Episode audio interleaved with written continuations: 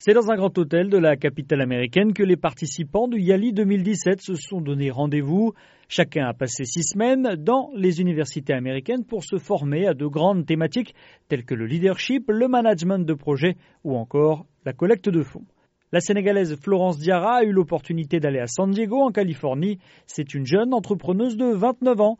Elle n'en revient toujours pas de l'état d'esprit et de la confiance des Américains. Les Américains sont développés, mais c'est d'abord un développement psychologique. Un petit Américain, tu le vois, tu sens cet ardeur de développement, il est, il est confiant. Nous, les Africains, on peut être leader, mais des fois, on a peur de la pression sociale. Et je vois qu'aussi les Américains sont ponctuels. Une des choses que je veux changer, back home, si je retourne, ça, je veux changer ça d'abord dans ma petite entreprise. C'est ce qui se répercute dans notre retard en matière d'économie, en matière culturelle. Échanger avec les Américains, mais aussi entre Africains, c'est la force du Yali.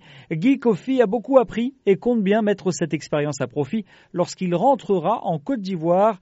Devenu non-voyant en 2009, il aide à l'insertion des handicapés dans le monde de l'entreprise. C'est très enrichissant dans la mesure où je pense que chacun fait face à des challenges différents, mais au fond c'est la même logique qui est celle d'aller de l'avant. Comment certaines personnes arrivent avec le peu de moyens qu'on peut avoir à accomplir des choses au, profit des autres. Le développement de l'Afrique passe par les Africains eux-mêmes. Fleur Alexia Mabingui en est convaincue. Ce médecin centrafricain retourne à Bangui transformé, comme elle l'explique à VOA Afrique. Ça a été une ouverture. C'est comme si j'avais un voile au visage. Ça m'a ouvert en fait des perspectives sur beaucoup de choses. L'Afrique en fait, ce n'est pas un continent perdu. Il y a toujours beaucoup à faire en fait là-bas et qu'on n'a pas besoin de partir ailleurs, on peut rester chez nous pour pouvoir le développer. Tous les Yali rencontrés regrettent de ne pas avoir vu et entendu Barack Obama comme lors des précédentes éditions.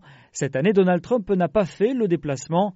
Écoutez la déception de Badi Hama, originaire de Gao, au Mali. Je ne veux pas pouvoir voir Obama, je ne veux pas pouvoir voir Trump. Le sommet ne, connaît plus le sommet euh, présidentiel summit.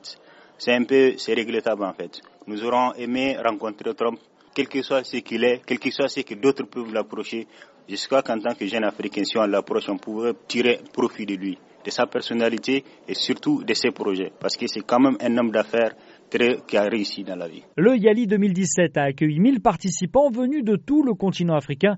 Il sera d'ores et déjà renouvelé en 2018. Et Nicolas Pinault, Washington, VOA Afrique.